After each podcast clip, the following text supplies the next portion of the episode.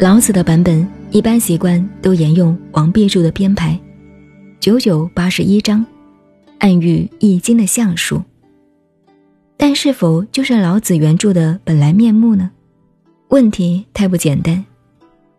纵使有帛书的老子等出土，也很难确定谁是谁非。这些工作属于考据家的功夫学问，实在不敢妄加论断。如果照惯用的王注版本来讲，也很有次序，寓意深远，不可厚非。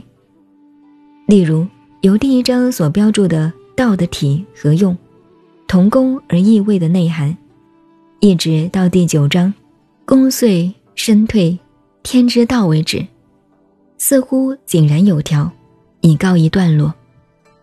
第十章的内容只是引申修习内养的。超越现世之道，已经明了同工而异位的用事之道的发挥。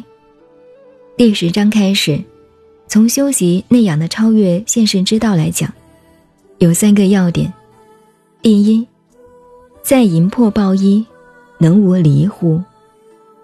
是第一步修身成就的要点。第二，专气致柔，能因而乎？是第二步。修身成就的要点。第三，涤除玄览，能无疵乎？是第三步修心智成就的要点。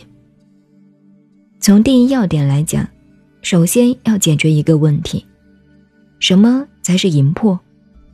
淫和胃，在我们上古传统的医学，例如历来所标榜的《黄帝内经》，它便是人体生命的两大关键。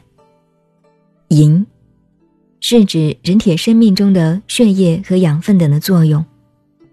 胃，是指人体生命中的本能活动，属于元气的功能。营中有胃，胃中有营，这两者必须调和均衡，一有偏差便成为病象。至于破字和魂字的联合互用。也屡见于我们上古传统的神仙方剂诸书，普通合称叫它“魂魄”。这两个字都是从田从鬼的形象会意字。魂字旁边的“云”字，就是象征云气的简写。一个人的精神清明，如云气蒸蒸上升，便是魂的象征。